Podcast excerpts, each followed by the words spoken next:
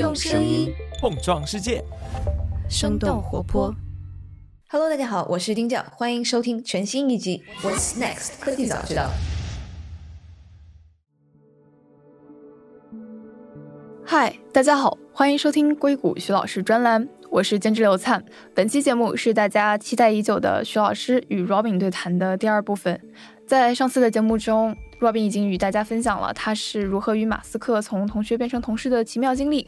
而本期节目，他则着重分享了自己在进入特斯拉之前与离开特斯拉之后自己的职场故事与人生思考。那他的分享呢，其实给徐老师、给我都有一种特别强烈的感受，就是 Robin 进入特斯拉的这段独特经历，其实并不是一个偶然。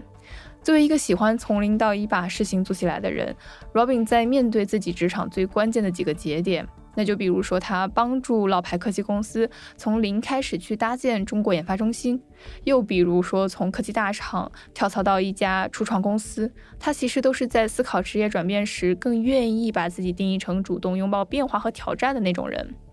而有些听众也好奇，Robin 为什么会在之前选择离开特斯拉而投身公益？他在这期节目里也给出了自己的回答。这期节目聊完，徐老师说有两点是让他印象深刻。那一是 Robin 每次换工作都不是因为环境不好，而是因为日子更好过了。二是 Robin 在每次换工作的时候，他都愿意去接受一份自己非常喜欢，但可能薪水刚开始并没有特别高的工作。徐浩徐老师在最后分享时提到，无论我们每个人做职业选择时是想做从零到一的事情，还是从一到十的事情，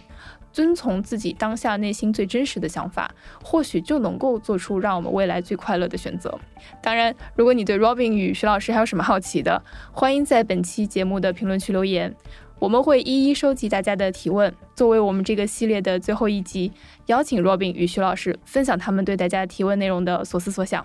那我废话就不再多说，以下是本期的节目。嘿、hey,，Robin，非常谢谢你又回到我的节目里面来。几个礼拜前，我们录了一个关于你跟马斯克同学做同学、做同事，做了这么精彩的一段播客。啊、呃，我看了一下播客上面很多朋友们留言，我觉得还是蛮有意思的。有一位朋友说，他说我你说的这些东西打破了我之前对马斯克的认识，和媒体说的不一样，看起来比推特文字来说更有亲切感。听完这期节目，我好后悔自己没有加入特斯拉。每一个人其实都是活生生的啊、呃，其实更多的去了解他，我我觉得每一个人都非常非常的有趣。我觉得不仅仅是马斯克，我觉得马斯克当然是大家都比较关心。我也希望呃 大家听我跟郝颖这个对话，不完全是因为马斯克，而而是因为这个内容可能本身有很多对大家有用的东西。所以说，从某种角度上来讲，今天我们可能主要不是谈特斯拉，但是我们今天谈的是可能是职场吧，因为我们一天我们在职场上面工作的时间，可能跟我们自己家人一起的时间更要多。那我们怎么去选择职场的选择，其实是非常重要的一点。那所以说，我就今天讲一讲，看你的一个过去的经历。我觉得第一个很让我很亮眼的，或者说是让我觉得，呃，通常来讲，当年。硅谷的那些工程师、工程师经理、管理者都不一定会去做，但是你去做了这么一件事情，就是当年你在啊、雅虎的时候啊、你已经进入管理层，然后做了一些硅谷很多华人其实做不到的事情，但你已经做得很不很优秀了啊、然后你就选择了一个工作机会，去了 EMC China，去了 EMC 的中国，能不能给我们讲一讲，分享一下你当时候的想法？就说，其实职场我周边呢，现在很多的刚大学毕业的工程师啊，做其他的跟比如说跟投资啊，跟这个金融界有关的工作的也好，嗯，做律师的也好，做医生也好，很多的优秀的年轻人，我觉得他们在选择职业的时候，其实呃可能想的太多了。现在的呃大学毕业生，我觉得可能在信息过量、信息爆炸的这个时代。太多的去思考很多的事情，很多的选择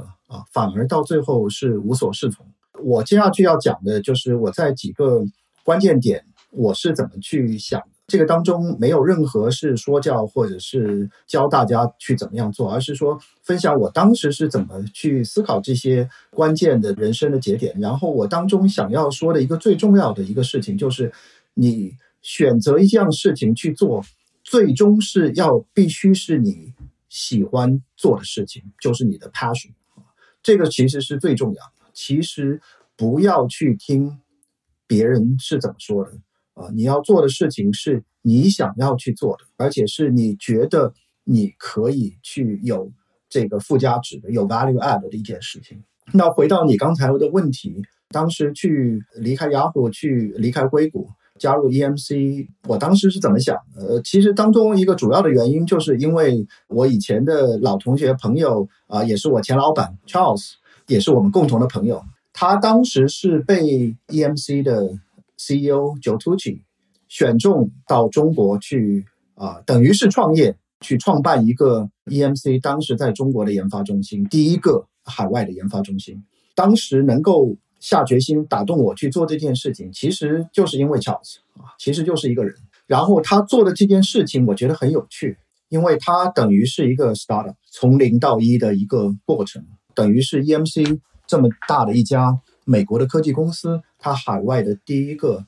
真正的这个研发中心，去做很多新的产品，做很多新的架构，能够接触到很多新的人。当时是二零零六年，正好是中国应该是高科技科技界，特别是跟这个系统存储相关的这些行业，真正是刚刚开始腾飞的一个阶段。啊，所以我觉得这是一个很好的机会，我可以学到很多。其实就是这样，我可以学到很多。然后我希望我也能够通过自己的经历和自己的一些呃技能吧，可以帮到 Charles，帮到 EMC。其实这个想法就是很简单。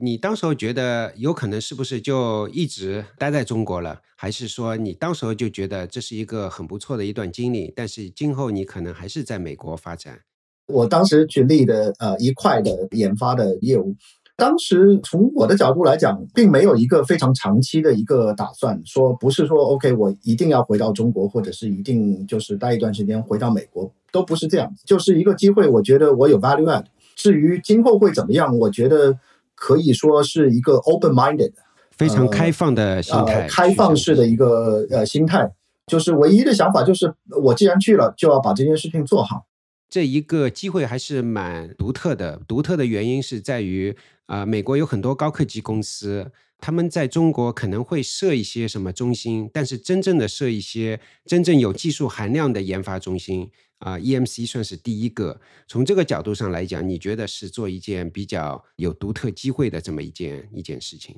对，因为。当时至少我的感觉是，呃，美国的科技公司，包括硅谷的，包括东岸的公司，其实对中国都很不了解，了解的非常少。现在也是，其实，呃，有很多的这个文化上面的差距。呃，当时的很多的科技公司都是用了外包的形式，去找到很多亚洲、东亚和南亚的一些很多的科技公司去做外包，而不是用自己去建立研发中心的方式去做一些研发的工作。真正的去把这个最重要的一些关键的这个项目放到中国去做研发，可能 EMC 的确是最早的。我我不确认是不是第一个，但是肯定是最早的。而且呢，当时我记得呃 Charles 的这个理念啊，我其实是非常赞同，而且我觉得这个也是我加入的一个主要的原因，就是啊，既然要去，就要做最前沿的项目。中国跟美国是完全是在同一个。平台上面协作做这个研发。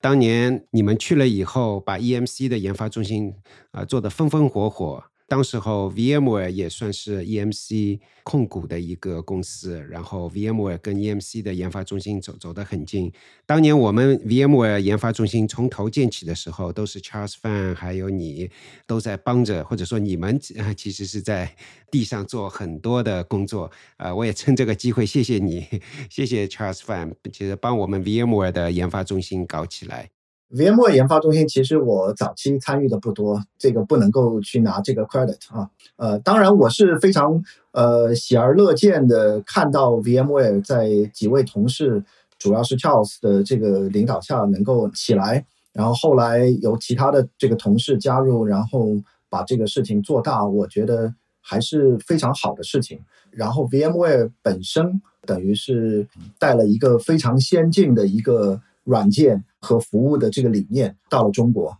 那然后你在 EMC 的研发中国研发中心做了几年？呃，后来你又加入了 VMware，呃，说说你当时候的心路历程吧。其实我跟 Charles 都是先后回到硅谷，因为不同的原因。然后在这个过程当中呢，其实因为跟 VMware 的这个同事有很多的沟通啊，包括跟当时的这个 VMware 新来的这个 CEO Paul Maritz 的一些沟通。因为其实 Paul Maritz 是先加入 EMC 的，他的一一家初创公司叫做 PiCorp，被 EMC 收购进来。他是第一个把这个 Cloud，无论是 On-prem。还是真正的这个 public cloud 的这个理念带到 EMC 和 VMware 的这个整个的这个 ecosystem 里里里面来的第一个人啊，所以当时我在 EMC 的时候做的好几个项目都是跟 cloud 有关的，所以呢，当时包括跟 Paul Maritz 啊，他当时 PiCorp 的这个团队有很多很多呃很深入的这个沟通，然后我跟 Paul 等于是聊到了很多很多可以做的事情。啊，他当然那个时候对我们在中国的这个模式也非常非常的感兴趣。然后我回到了这个硅谷之后呢，等于是把这个跟 Paul 当时的很多的这个想法继续下去。他说：“那你就过来啊，在 Palo Alto 他们刚刚成立了一个云计算的部门啊，叫 Cloud Application and Infrastructure 的这个 Division 啊，这个 BU。”然后呢，我就加入了那个 BU，参加了很多他们新的产品和新的服务的这个研发的工作。然后呢，也等于在美国帮助这个 VMware 当时在中国刚刚开始的这个研发中心啊，做很多沟通的工作。其实我加入呃 VMware，其实跟当时的 Paul Maritz 是非常非常有关系的。对对对，说起 Paul Maritz，我对他的对于云计算的新境是非常佩服的。当年可能二零零八年他来 VMware 的时候。基本上，他当时候说的每一句话，过了五年、十年，基本上就没有差。啊，云计算这东西，大家说了很多年了。但是能够长这么大，能够长这么高，我觉得大多数人还是没想到。但 Paul Maritz 是从那个时候就看得很清楚了，觉得这个云计算是不是只是一个新生事物，是一个能够有统治地位的一个事物，而且会很快，而且会包括 VMware，包括任何一个科技公司都必须得拥抱。啊，我是非常非常佩服那个 Paul Maritz 呃他的一个看问题的一个格局。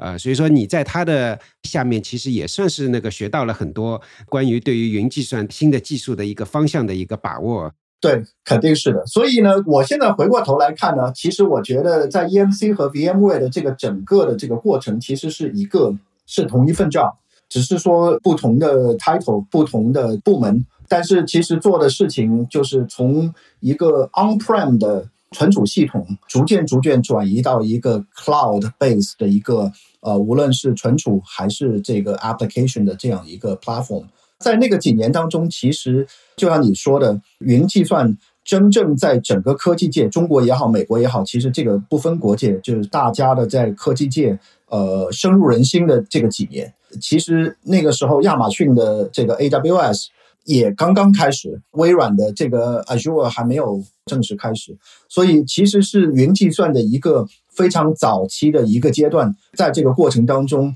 我们都在学习，然后大家做了很多很多的思考，做了很多很多的探索。我觉得现在回过头去看，还是非常非常有意思的。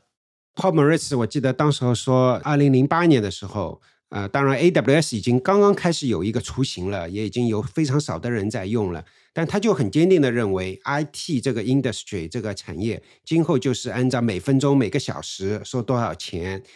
用这个 形式去去收钱。呃，我当时是觉得，哇，这个是很先进的理念，但也没有影响，也没这么大吧。但是，呃，十年以后，我觉得 Paul Maritz 说的真是呃太准了。然后我这边插一句啊，因为你也是从美国从硅谷回到了 EMC China，对吧？然后又回到硅谷工作。其实过去五年十年，我有不少的朋友同学经常跟我聊这个问题，说：“哎，哈维啊，我有一个机会想呃可以回国，觉得是在硅谷继续发展呢，还是去国内这个公司？”这个话题基本上是一个是一个常青的话题。那你自己也走过了这么一条路。关于是不是回国、回国发展还是怎么样？呃，有有些什么思考？我的回答可能跟大部分人想的可能不太一样。我并不觉得，呃，在中国、在美国，地理位置有那么重要。相反，我其实看过去十五年，从二零零六年开始，多多少少都不是住在中国，就是来来回回跑。在 Tesla 的时候，我几乎每个月都要到中国去两次。呃我觉得不应该大家用这个在中国还是在美国来固定死自己的一个思维啊。当然，我也知道我说这个话，当然弱化了很多很多的这个实际上的因素啊，比如说这个家庭啊、薪酬啊，包括绿卡啊，或者是对很多很多的问题。呃，这个具体的细节我就不说了，但是我觉得这些都是细节。最关键的一点是你想做什么。现在在这个全球的经济下面，你无论做什么，其实都有中国和美国的这个呃元素在里头。不可能说我这件事情就是为了美国做，我这件事情就是为了中国做。所以，倒反而我觉得大家要思考的问题是：你想做什么，而不是说你想在哪里做什么。就是说，地理位置肯定是一个因素，但不应该是一个决定因素。最关键的是你什么样东西是你喜欢做的，就像你开头说的 passion，right？你什么东西是你有激情的？那从这个角度，你在那个 VMware 也待了几年，做了当年也算是 VMware 比较新的一个事业部，就像你说的，也做了几年，也学到了很多东西。而且 Paul Maritz 都是你跟我非常喜欢的，都是非常崇拜的一个领导人。那后来为什么离开了 VMware 去 Extreme？我其实，在 EMC 和 VMware 加起来前前后后有工作了五年的时间。在这个五年的时间，其实就是就像你刚才说的，这个 EMC 和 VMware 当时关系还非常好。在大公司里面工作，有就是他自己的这个挑战啊，他有自己的很多的这个规则。然后呢，在大公司里面有自己的一定的一套的这个复杂的这个呃系统。呃，然后呢，我就在 EMC 和 VMware 做了五年之后呢，我就特别希望有一个机会能够去做 startup，因为我觉得我在 EMC 和 VMware 我能够提供的这个 value，其实当时都能够体现出来，在呃 VMware 呃继续做下去也非常 exciting，但是。我能够看到的这个这个自己的这个 career path 是一个非常非常 predictable 的，非常可预见的，或者怎么样怎么样，我一步一步接下去的发展。但是呢，我我觉得一个人在这种时候比较舒适的这个时候呢，时间点呢，有的时候就要想。呃，是不是能够给自己一些更多的这个挑战啊？能够去呃去做一些不一样的事情。我一直呢在硅谷嘛，呃，一直是有这个希望是能够真正的参加一家早期的这个 startup，能够把一个产品或者服务从头开始做。早期我是就说 EMC 中国研发中心，呃，跟 Charles 一起共事的时候，其实是经历过这一段时间，感觉非常非常好。呃，反而到了 Palo Alto，到了 VMware 之后呢，从某种意义上面来讲，就丧失了那种这个 startup 的这个感觉。呃，所以呢，非常巧，在二零一零年年底的时候呢，有这么一个机会，是一家以色列的初创公司 Extreme.io。呃，其实那个时候只有。大概十来个人刚刚成立，然后呢，他们希望找一个对外的 external 啊 market driven 的 CTO expand 他们美国的这个业务，等于是以色列一家初创公司到美国的第一步，他们希望找一个人能够把这家公司能够在全球能够做大，帮助他们做这个转折。啊，所以他们就找到我。这个当中也通过了，可以说我人生当中的一个非常非常。呃，对我帮助很大的一个导师吧，就是 Shuki Brock。呃，Shuki 是 Caltech 的这个教授，他自己参与创建了好几家公司，包括之前的 Reinfinity，呃，包括这家 Extreme.io，他也是共同创始人。啊，他也是 Charles 啊，Charles Ban 在 Caltech 的这个呃导师教授。他当时因为呃 r e i n f i n i t 的原因啊，合作的非常愉快，他就找到我看说有没有这个兴趣。我。跟他们聊了一下，我觉得非常非常兴奋。我觉得这是我想要做的事情。在那个时间点，我是真正的是拿了一个背包啊，参加了这个 Extreme IO，我等于是呃人在美国的第一个员工，每个月都会要去以色列，还是非常多的这个旅行出差啊。但是呢，我在这边等于把他们搭建整个的这个公司的这个对外的这个团队，包括销售啊啊市场啊 partnership，就是呃合作伙伴。呃，包括他们的这个 business development，呃，商务商务开拓，哦，包括他们的这个今后的这个销售的团队，当时都是我帮助他们一手搭建起来。这个整个过程，我觉得非常非常的有意思，非常有挑战，呃，有技术，有商务。这个其实也是我后来包括到特斯拉之后借助的一些技能吧，可以说是一些经验。对，其实跟你前面说的一个观点还是蛮啊吻合的，就是最终也不是一个 location 或者地点，对吧？因为这家公司其实它的总部是在以色列，然后你在美国其实就你一个人，能不能说一点？你觉得呃以色列的公司非常 unique 的，非常独特的，我们就先说一点你能够想到的，然后以后我们可以再展开说说。我说两点，这两点是有关联的，所以就是首先，以色列每个人都要服兵役啊，男生女生每个人都要服兵役，而且他们都通常都是在念大学之前先服兵役。男生是三十六个月，我如果没有记错的话，男生三十六个月，女生十八个月啊，都服兵役，然后服完兵役之后之后去上大学，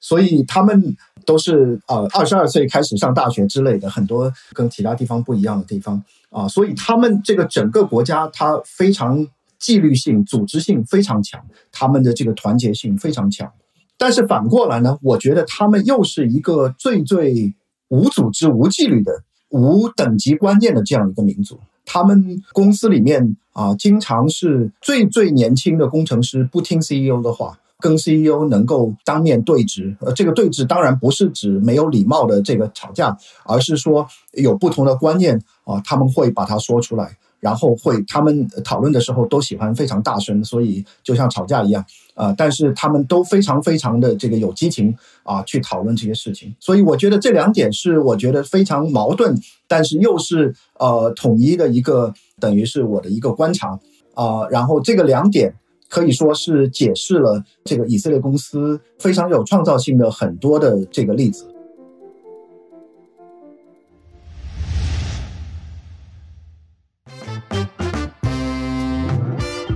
你有机会加入生动活泼啦！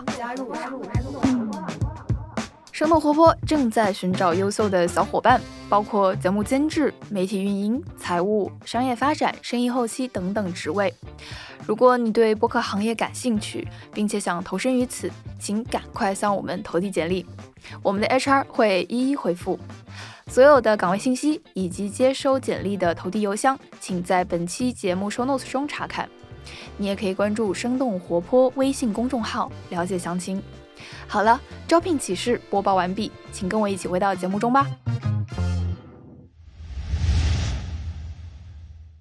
现在国内很多公司或者科技公司都在讲出海，为什么要出海？有科技、有技术、有工程人员，但是是不是进入另外一个市场？其实以色列这个国家的很多的科技公司，过去十年、二十年就在走这条路，也就在走一条出海的路啊。到今天为止，其实走得蛮成功的，所以说也是有很多可以借鉴的地方。所以说说到这个出海，那个 Extreme.io 出海出的蛮成功的，能不能讲讲就是到最后被 EMC 收购那一个节点的事情？以色列跟中国的一个最大的这个区别就是，以色列它本身是一个非常小的市场。它是一个非常小的国家，它全国也就八百万人口，然后周边的国家都敌视它，所以它这个也没有办法自己横向发展啊。它唯一的发展就是要去欧洲、去北美、去亚洲。这个跟中国不一样，中国的绝大部分的公司都是做了一款非常成功的、适合于中国市场的产品，然后才想到要出海。所以这个出发点不一样，这个我觉得各有呃利弊哈。这个东西不是说呃这个中国的模式就一定是好，呃以色列模式就不好，或者是呃反过来。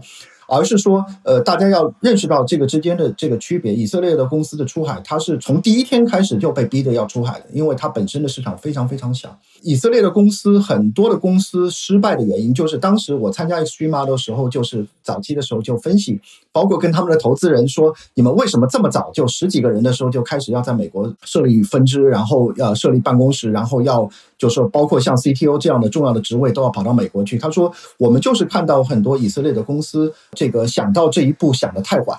他们要到三五年之后，这个产品都已经成型了，然后才想到，哎，这个以色列的这个市场太小了，我要到其他地方发展。然后那个时候就太晚了，因为他会发觉他的这个产品根本不适合这个海外的市场，所以他们更愿意从一开始这个产品还没有定型的时候就开始要知道美国的市场，当时主要是美国和北美和欧洲的市场，他们是怎么样对这样的产品有需求的啊，然后要通过。有人去跟这些客户去交流，把这些需求带回到这个研发的部门当中，从第一天开始就要做这个事情啊。所以，呃，我我觉得 Extreme.io 如果说他当时还是比较成功的一家初创公司的话，我觉得这个可能跟他们一开始的这个理念啊是有关系的。对，我是非常同意你，就是以色列的公司的出海跟中国的很多公司出海是完全不一样的背景，对吧？但是里面有一点，我觉得还是相通的，包括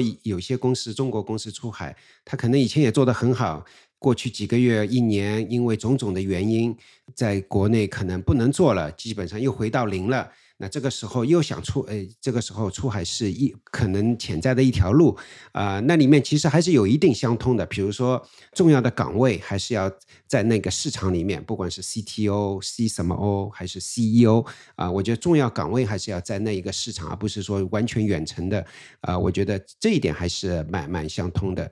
所以说，后来那个 Extreme.io 也是在这一个领域当中也是蛮出色的一个公司。当年 EMC 就收购了 Extreme.io。其实这个世界一直很小。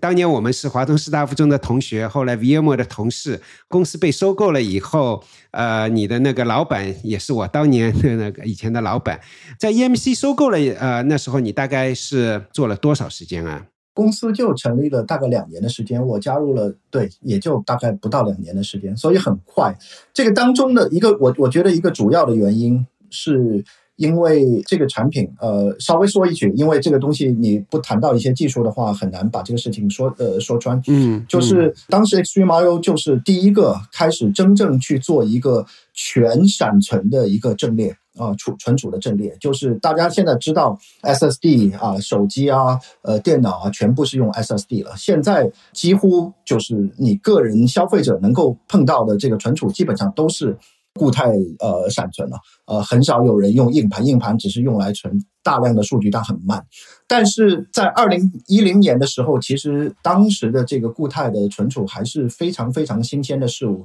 它很快，但是超级贵，非常非常贵啊，所以很少有人用，个人也很少有人用，企业也很少有人用。但是 Extreme.io 是真正的第一个看到这个固态存储啊，随机存储的它的这个潜力啊，它怎么样能够。把它呃真正的取代硬盘效率啊能够发挥到极致，然后呢又能够呃有效的去解决一些它的比如说寿命啊，包括它的这个呃价格上面的一些劣势，所以这个其实是在当时在这个呃全闪存的这个阵列存储阵列上面，呃 Extreme.io 肯定是一个最早的一个先锋。然后呢，就因为这个原因，我们这个产品第一代的产品。刚刚推出来的时候，就受到了很多的这个高端用户的这个青睐，包括很多的华尔街的银行、欧洲的银行和企大企业用户啊，然后直接就呃可以可以这样说吧，是惊动了这个 EMC 的高层，因为我们突然从他们手上抢了好几个单子。呃，这个其实也不是说是我们有意的说是要去跟 EMC 为敌，如果我没有记错的话，EMC 当时还是我们的一个天使投资人。但是呢，EMC 他肯定看到了，哇，这么一家只有成立不到两年的公司，就 就已经能够从我们手上抢这个大客户的单子，所以这个我觉得是非常震惊他们的一个一件事情。然后呢，我觉得 EMC，我觉得就像 Cisco 一样做的好的事情，他就是对这些初创公司非常非常注意啊。然后一旦有好的苗头，一旦有这些好的这个技术的这个方向。啊，他们想到的就是我能不能把它收为己有啊？所以在这个背景下面，呃，Extreme.io 很快二零一二年就被 EMC 呃用当时应该是创了记录的一个价钱啊，把它被收购进来。对，然后当时候你的那个收购进去以后，你的老板就是 Zahi 的，也是我以前的老板。然后你在里面又在 EMC 里面又待了多少时间啊？呃，待到呃待到二零一五年，这个我们今天在调查户口。二零一五年的话，主要是我等于是还是继续担任这个 Extreme IO 这个部门，现在它变成 EMC 的一个部门，担任这个部门的 CTO，等于是完成了帮助这个部门从一个初创公司，从一个小公司的产品变成一个真正企业级的产品。整个的这个产品的升级啊、发布啊、啊，真正的融入到 EMC 的整个的这个客户支持系统、这个全球的销售系统、全球的这个 SE 的这个系统，要给他们做很多很多的 training，包括还有跟各个部门、各个 EMC 和 VMware 的产品的融入和共存，互相之间要做很多很多的这个匹配性的这个测试啊，解决很多很多的问题，给客户上课，所以。等于是这个整个过程大概用了三年，才可以说基本上初步它成为一个真正的这个 EMC 这个意义上面的这个呃成熟的这个产品。这个过程又又用了三年，就是我如果没有记错的话，它应该是呃企业级的存储产品，创造了一个最快的从零到十亿美金年收入的一个记录。现在后来应该是被打破了。嗯嗯，他从零到呃 one billion 就是十亿美金，大概用了多少年？呃，如果从这个公司创立的话，大概用了将近五年的时间。然后，如果是从正式的 EMC 的意义上面的 GA 发布，那个是二零一三年的年底，大概用了大概一年不到一年半，一年出头一点的时间做到一个 billion 的这个 run rate。对很多人说，收购了以后被收购的那个产品不一定能做好，但是呢，其实还是有很多比较成功的例子。我觉得 Extreme IO 被 EMC 的收购算是一个蛮成功的一个例子，对 EMC 对 Extreme IO 都是一个不错的一个选择。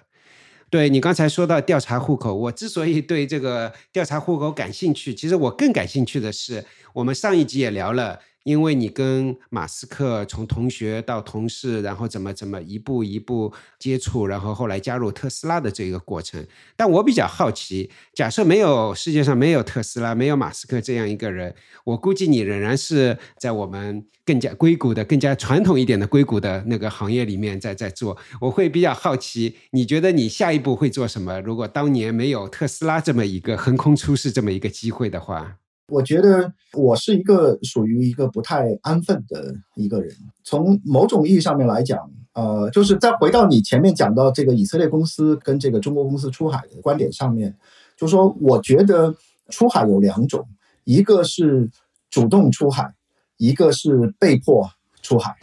我觉得 Extreme IO 成功的一个原因，是因为他主动了选择出海，他在最好的时间。最早的时间，最好的时间，把这个出海作为它整个的一个公司发展的战略的一个重要的一步。很多其他的公司，这个无所谓，中国公司还是以色列公司，还有很多其他的公司，它其实后来出海是被迫，就是他自己国内的市场就是遇到了各种各样的挑战，呃，因为很多很多的其他的外部的压力，使得他不得不去开发这个海外的市场啊，所以那个时候可能。会就会变得非常非常的被动。我说这一点的原因呢，我也是再回到我我自己个人的这个经历，就是你自己的发展，你自己做的事情，不是说是你去被动的接受变化，各种各样的啊外部的这个挑战，而是说你要自己要想，我是不是在一个职位上，我是不是在一家公司，我是不是现在做的这个事情是我真正热爱的。一旦我的这个 value add，我的能够创造的价值在逐渐逐渐减少的时候，那说不定就是要去创造一个新的一个啊变化的一个时刻。当然，我这个前提是你要把手里的事情做好。这个我觉得也是我要想讲的另外一点，就是你首先的前提是不是说频繁的换工作？我觉得这个是最糟糕的事情，而是说。你要把一件事情做好，这个事情呢，通常我觉得在职业上面发展上面，你要把一件事情、把一个项目啊、把一个产品啊、把一个真正想要做的事情做好，通常至少需要三到五年的时间，可能五年是一个比较通用的一个时间吧，就是说不一定是五年，有的可能是七年，有的是三年。但是通常来说，你要把一件事情从头到尾要做好，呃，我觉得需要这么长的时间。但是你可能自己，你每三到五年需要做一个反思吧，可以要想想，就是我能不能继续创造最大的价值啊？如果我在这家公司，我不能够呃，因为种种的原因不能够创造。呃呃，更大的价值的话，那说不定就应该让其他能够比我做得好的人去做这个事情，然后呢，我就可以去做我真正能够发挥我的经验和才能的这个事情啊。所以呢，可以说。到二零一五年的时候，我很明显觉得我在 EMC 的当时的这个 value add 其实已经越来越少了，因为我等于是我最喜欢做的就是从零到一把这个产品做起来，把这个市场 build 起来，然后又创造了一个世界纪录，大家都很开心。然后呢，我就觉得，哎，呃，别的 EMC 有很多的人啊，他是呃非常善于。这个怎么样去做这个呃一个十亿美金级的这个产品的这个研发销售，这个是他们擅长的事情，那我就全部教会他们怎么样去做，怎么样去再再往前推。然后呢，我就可以说，哎，我有没有机会再去做一件从零到一的事情？这个时候呢，当然这是一个机遇，也是一个巧合。呃，当时能够有机会进进特斯拉，呃，那然后等于又是从头开始帮特斯拉去做了开创性的一个工作，我觉得。呃，让我能够回到那样的状态，从零到一的状态。所以我觉得，我当然非常感激有这个机会。然后我觉得我也是可能是呃非常幸运。但是我觉得幸运是一方面，另外一方面，我觉得是要有这个心态啊，愿意去从零开始。呃，很多人我觉得不太愿意去拥抱变化，或者是甚至是去主动的寻找变化。呃，这样的话呢，大家呃喜欢待在一个自己觉得非常舒适的一个。环境，呃，这样的话，我觉得，呃，反而会不知不觉当中可能会丧失很多的机会。对，所以说你前面提到的一个不安分，但其实更多的是想要去接受一些挑战。另外一点，我记得我不知道你的这方面的是不是也是受了当年 Paul Maritz 的影响，VMware 的 CEO，他当时候也是包括在跟我个人的交流当中也传输了这么一个理念，就是啊，像我们做领导人的，应该要考虑的一件事情就是怎么样我们自己的这个 position，让我们这个职位变得没用。就是说，去把那个培养下一代的、培养接班人、培养其他人来做。等到这件事情其他人都能做了，那就不一定要你做了。你可以去呃 move on，做一些新的东西。啊，我不知道你是不是受了他的熏陶，但是我觉得啊，很多你刚才说的，就让我就想起了当年跟 Paul Maritz 交流的时候，他给我的一些影响。肯定是的，把一件事情做好的一个中间一个非常重要的因素、元素或者环节。就是要把你的团队要培养起来，然后呢，使得你哪一天真的如果离开的话，这个公司能够比你在的时候做得更好。这个是我的一个理念。就是说职场上面，我觉得最糟糕的事情就是呃留下一个烂摊子。这样的话，你的在职场上面的这个 reputation 名声都会被毁掉。我希望是每次能够把一个项目能够培养出一个好的团队。把这件事情能够继续做下去，做大做强，能够比我自己做得更好，那我就应该在这个时间点可以去找我真正适合我做的一个事情。回到前面讲到的，就是我特别特别喜欢这个从零到一的这个过程。然后呢，我好几件事情，包括在 EMC 中国，在后来的 Extreme I/O。啊，在 Tesla，包括现在，我就特别 enjoy 一个状态，我我享受一个状态，就是没有办公室的状态，我只有 我要做一件事情，只有我和我的背包。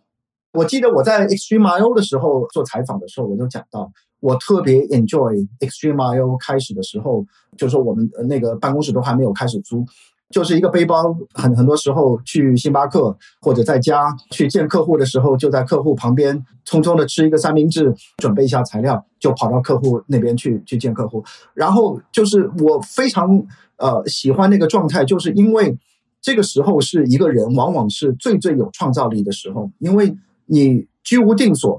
你没有任何可以依靠的东西，也没有强大的团队，也没有强大的平台啊，然后别人。愿意跟你讲话，就是因为你，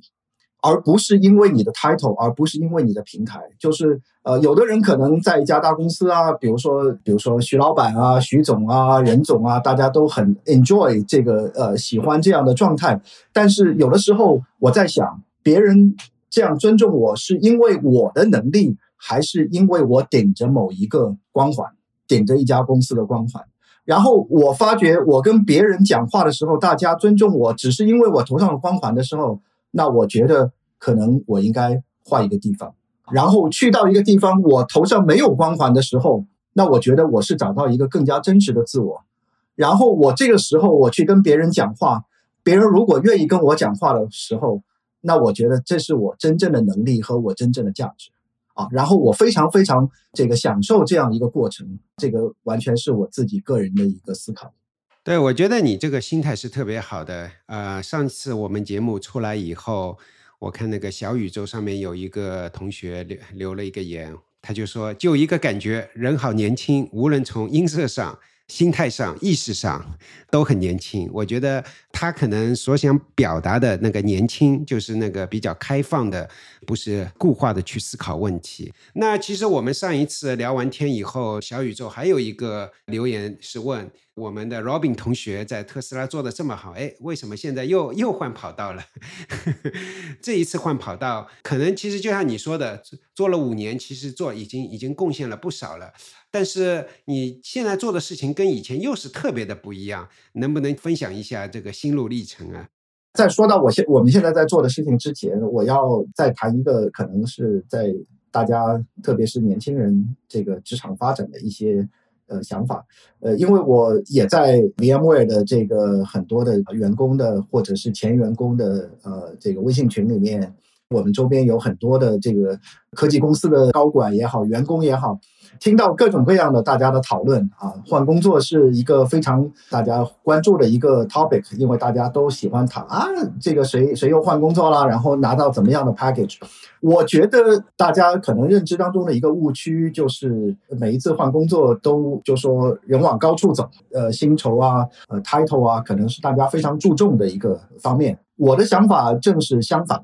我回过头去看，这个不是我说。是刻意的，但是事实上就是这样。所以我回过头去看，啊，无论是当时离开硅谷去 EMC China，还是从 EMC China VMware 这个过程去加入 startup 这个 Extreme IO，然后被 EMC 买回来，然后呃离开呃 EMC Extreme IO 去加入 Tesla，我可以在这边明确的说，我每一次都是减薪的，我每一次的换跑道的时候，我的收入都是。至少在那个时间点是减少的。我真正的是喜欢做这个事情，我觉得这个事情是对长期来说对我或者是对这个公司是有益的。然后呢，我觉得这个我我当然也不是说那么无私的奉献，我当然是希望有长期的这个回报。但是这个回报不是说在那个时间点上的回报，而是说你要长期从这个长期的发展，你公司的业务，你做的这个事情。如果是有前途的，特别是有指数型这个爆炸型发展的话，那自然而然你会有这个回报。你只要是做正确的事情，跟对正确的这个方向，要看长期的，而不是要这个眼前的这个经济的利益。因为这些呃注重眼前的经济利益，使得很多人。就是其实是呃放弃了，或者是忽视了很多的潜在的这个机会啊，我觉得这个是肯定的。但是每个人不一样，每个人的情况也不一样。我不是说是给大家一个指导，而是说我分享我自己是怎么样去想这些事情的。我觉得说的很好啊，因为这是其实我做这么一个节目的一个初衷。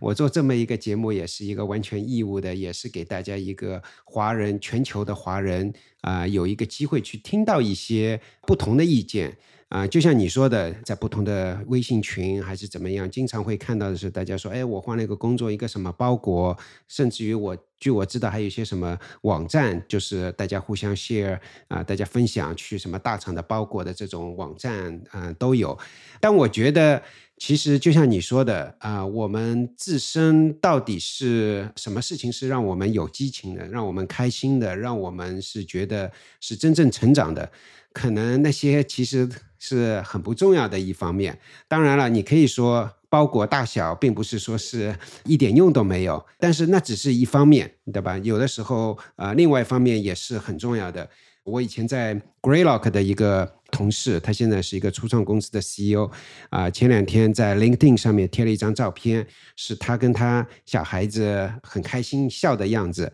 然后他就说了一段话，他的一大致的意思就是说，我们每天都是在为一些事情在追逐，啊，更高的工资，一个下一个晋升，一个更大的房子。但是他当他看到他孩子的时候，他觉得他孩子什么怎么样会开心呢？嗯，当那他的孩子他每天学到一些新的东西，哎，他的孩子就会会心的笑。然后看到有人看到他一个他爱的人或者他嗯爱他的人的时候，哎，他会会心的笑。然后当他去寻找自己不知道的东西，然后突破了自己一些过去的极限，哎，他会很会心的笑。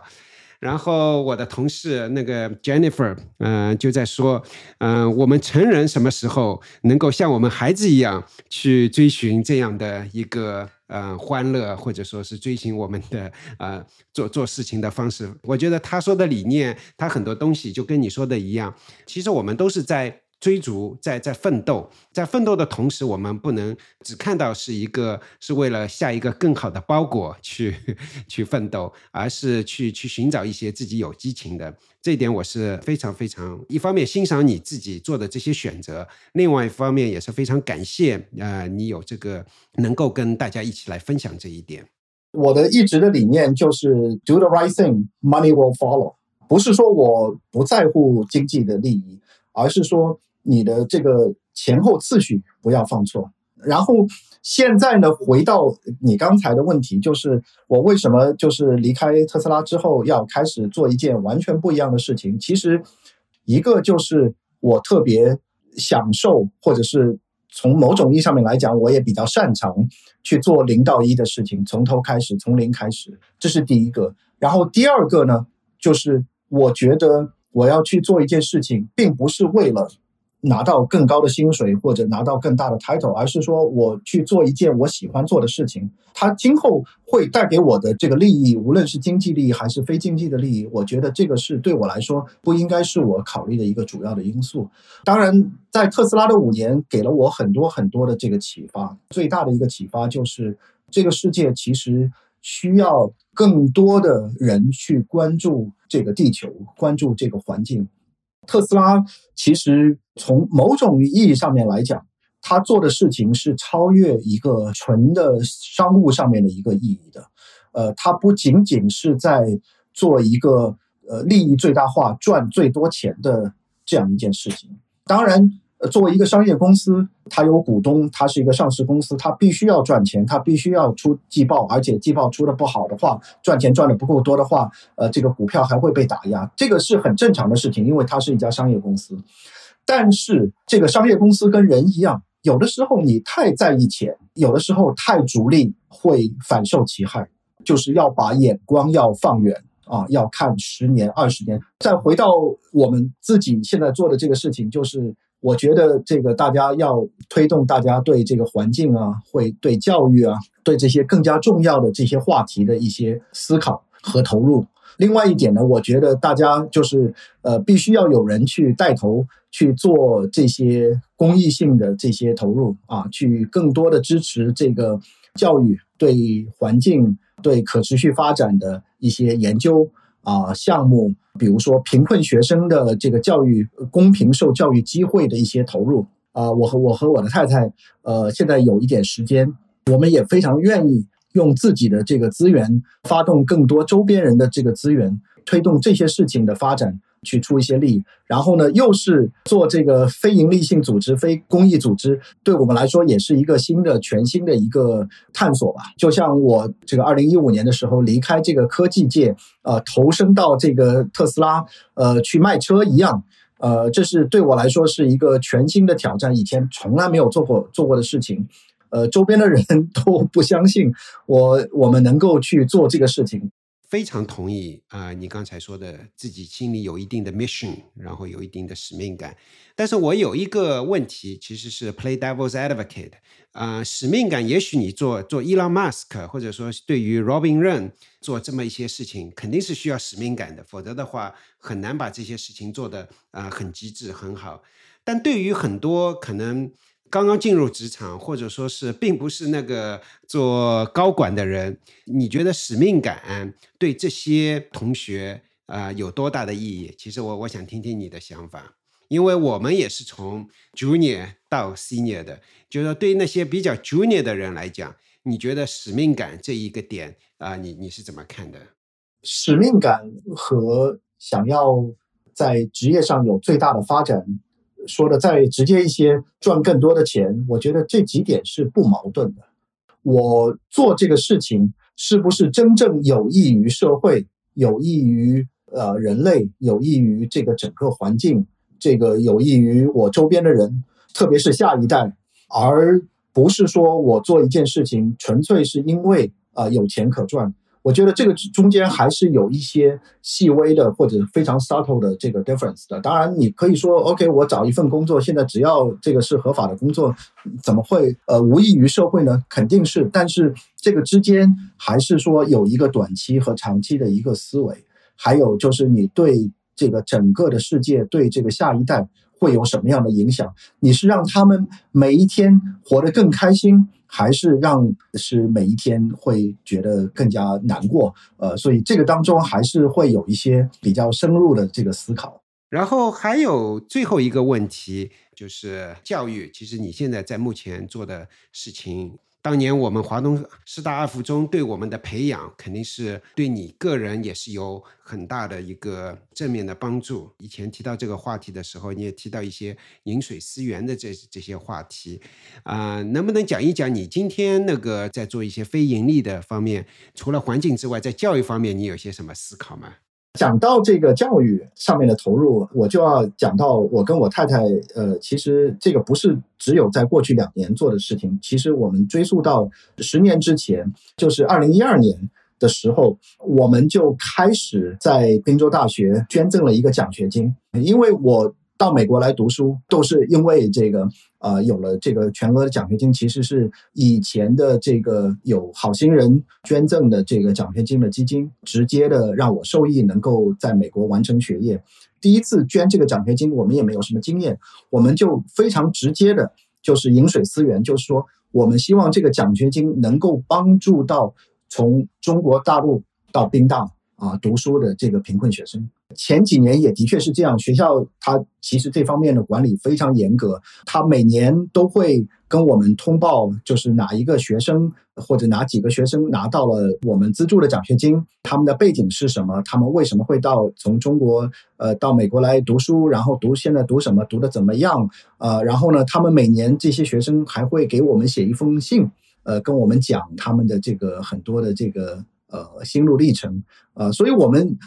在这个过程当中，我们是非常受感动的，因为以前可能从来没有过这样的一个经历，就是你真真实实在帮助一个一个人啊，这个不是一个虚无缥缈的一个人群，而是说一个实实在在有名有姓、有照片的这样一个人。有的时候我们到学校去参加他们的活动的时候，还会见到这些学生啊，然后跟他们交流，然后我们就觉得，呃，这个是可能是我们人生当中非常非常有。有意义、有正向反馈的一件事情。这个当然我们自己都很忙，平时那个几年是可以说我们工作上都是非常非常忙的时候，啊、很少有时间。但是每年收到这些信的时候，跟这些学生交流的时候啊，就我们都非常开心。有的时候可可以说是几乎是热泪盈眶。啊、然后呢，这个也比较好笑。到了五年之后，他这个五年续一次嘛。到二零一七年啊、一八年的时候，我们在要续这个奖学金的时候，呃，这个宾大的校方的人就跟我们说，他说，Robin 和 Linda，你们的这个奖学金，呃，能不能这个范围能够放宽一点？我说为为什么呢？我我说。中国应该有很多的学生需要这样的帮助。他说，他说现在的这个中国学生到这边来，都家庭条件都非常好，都是呃这个北京、上海、这个深圳来的这些学生，都家庭条件都非常好。呃，他们来了之后就可以买很很很好的车子。他说没有人呃需要这个奖学金，你们能不能把这个奖学金的这个范围放得宽一点？那后来呢，我们就把它放宽到呃亚洲啊，整个亚洲都也有中国的，中国偶尔有。但是更多的是可能是帮助，比如说南亚的啊，我记得有尼泊尔的，有巴基斯坦啊、印度的这个学生，当然也很好做这些事情，应该是呃超越这个国界和民族的这个界限。但是呢，我就觉得这个过去的几十年吧，从我们那个时候读书开始到现在，其实世界上还是有了很多非常根本性的这个变化。然后呢，我们现在有这个机会可以全职做这个公益，呃，就想呢，就是通过我们的这个时间的投入啊，我们的资源的投入，能够帮助更多的人能够接受这个大学的教育，这个是。全人类的事情，这个不是某一个国家啊，某一个环境。然后呢，我们一开始是在美国的学校，然后呢，接下去我们也希望能够在中国的学校能够有更多的设立的这个奖学金。还有呢，我们还有一个想法，就是今后有机会的话，可以设立奖教金，就是奖励呃优秀的老师。因为现在从全球来说都是一样，特别在中国，我觉得大学老师、中学老师好的老师要把他们留住，让他们真正的从事这个教育和科研的工作，其实是非常非常有挑战的一件事情啊。所以我们也愿意投入这个时间和呃资源，帮助学校能够去留住呃和找到更好的老师。那关于大学教育。过去两年也尽管是那个 COVID 对吧？疫情期间，但是你还是呃走了不少地方，看了不少。呃，从你现在看到的，能不能分享一个点或者一两个点关于大学教育的，给我们的听众那个呃埋一个伏笔啊？说不定我们有第三集的时候可以听听那个更详尽的，有些什么样的呃学到的或者听到的呃，可以跟我们听众分享一下的吗？就是说我我首先可能要澄清一下，就是因为这两年因为疫情的关系，所以也没有办法旅行，呃，所以呢，我们交流的比较多的还是一些美国的大学。当然，希望今后有机会能够接触到更多的学校，包括呃中国的、亚洲的和全球其他地方的学校，我们都非常愿意去更多的了解和学习。就是光从美国的大学来看的话，美国的大学其实是有非常悠久的历史。特别是很多这个私立的大学，它有一套自己的非常成熟的这个运行的这个机制，它的这个无论是学校的这个财务运作啊，它的这个科研教育的这个运作，非常非常有意思。我们在过去两年当中呢，都花了很多时间去了解。我这边要说的一点呢，就是说，可能我们大部分的人啊，特别是呃华人吧，华人的群体啊，国内的也好，在美国的也好。都把这些大学呃看作是高高在上的这个呃学府，他们呃有他自己的一套的这个规则，比如说招生也好，教学也好，呃科研也好，它有自己的运作的方式。然后呢，我们就是小孩子也好，我们自身也好，就是要在这个系统里面怎么样去啊能够加入，能够被他录取。但是呢，我们其实，在过去的两年当中呢，有因为通过这些学校的交流呢，可能更多的是看到，哎，我们其实外面的人和里面的人，其实它不是一个对立的或者是分割的两个群体，而是说这个社会上呃的人啊，包括学生也好，家长也好啊，校友也好，公益捐赠的这个捐助人也好，其实跟学校它是一个互动的关系。然后呢，无论是学生还是家长，还是教学人员，还是校友，其实都可以通过自己的努力，通过自己的时间投入，当然金钱投入是一方面，我觉得更多的是时间的精力上面的投入，可以去参与学校的很多的事物。可以参与到学校的很多的决策啊，甚至可以说是去影响他学校的这个长期的这个发展的一些啊方向。在这边呢，我就通过这个节目呢，我我要想就是呃，无论是国内的听众也好，呃，美国和其他地方的听众也好，呃，都要更多的参与到当地的这个学校的它的这个讨论和运作，要参与到这个规则的这个制定。啊，或者说要给学校更多的反馈，他们应该怎么样去改进他们的比如说招生改进他们的科研，而不是说就是学校说什么我们就照着就做啊。然后呢，我下次有机会我们也可以更多的分享我们是怎么样具体在做一些事情啊，去这个推动这个整个社会，包括这些学校的一些大的方向上面的一个进步。我再回到今天这个节目开始的时候，我引用了一个小宇宙上面的一个留言，他说：“那个人好年轻啊，无论音色上、心心态上、意识上，作为一个中学生去比赛的时候，俄罗斯还叫苏联，希望我十年以后也能保持这种状态。”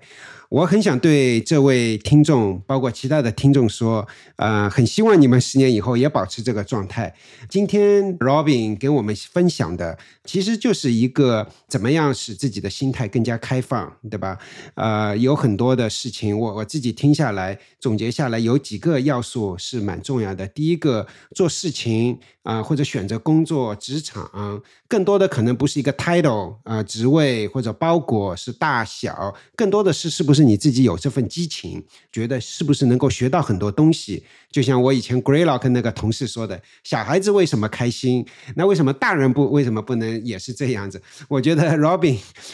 Robin 叔叔跟我们的很多的年轻人带了一个好的头，其实是成年人也是可以这样的，也是应该这样的。第二点，我觉得 Robin 自己是对一个零到一比较感兴趣。我自己是觉得不一定每一个人都是喜欢零到一，有的人可能是对一到十也很感兴趣。呃，我觉得 that's OK，这个也是一个很值得去追寻自己所喜欢的。但不管怎么样，就是对自己来说是什么挑战，什么有兴趣，我觉得这是更重要的。所以说，在这个社会，不管是在呃中国、美国、全球，其实我们听到很多故事。呃，用一个最近几年比较流行的一个词，就是内卷。其实没有必要去内卷，对吧？其实很多东西，其实你你后退一步，有很多事情你是可以去做的。你如果每个人都一定要去找一个下一个更高的职位，或者更大的一个包裹、更大的房子，那有可能这是一个比较困难，或者说比较艰辛。但其实你的初心到底是什么？你最终是为了什么？最终还是为了一个开心。所以说我非常开心的，你啊，用自己的经历、自己的不同的每一次的职场的选择去跟大家来分享。所以说，大家想要十年后有 Robin 这样的心态，其实今天就可以做很多事情。十年以后你也能够说同样的话。这是我的今天在节目结束的时候我自己的一个想法。然后呢，我在这边再说一句，这个完全是我个人的一些体会，就是说很多东西没有呃普适性啊，就是大家。不一定要真的把它当做什么呃当真啊，但是呢，我觉得这是我真实的分享，没有任何的商业动机，没有任何的其他的，也没有做广告，也没有卖书，完全是这个没有没有卖车，没有卖卖卖车卖书都没有，所以说大家想想想买什么车，呃对，不需要有压力，所以大家如果能够从当中有一些启发，我就很开心啊。好，谢谢 Robin。好，谢谢听众大家收听我们今天的节目。好的，期待下一次再能够继续我们的话题。这期 What's Next 科技早知道就到这里了。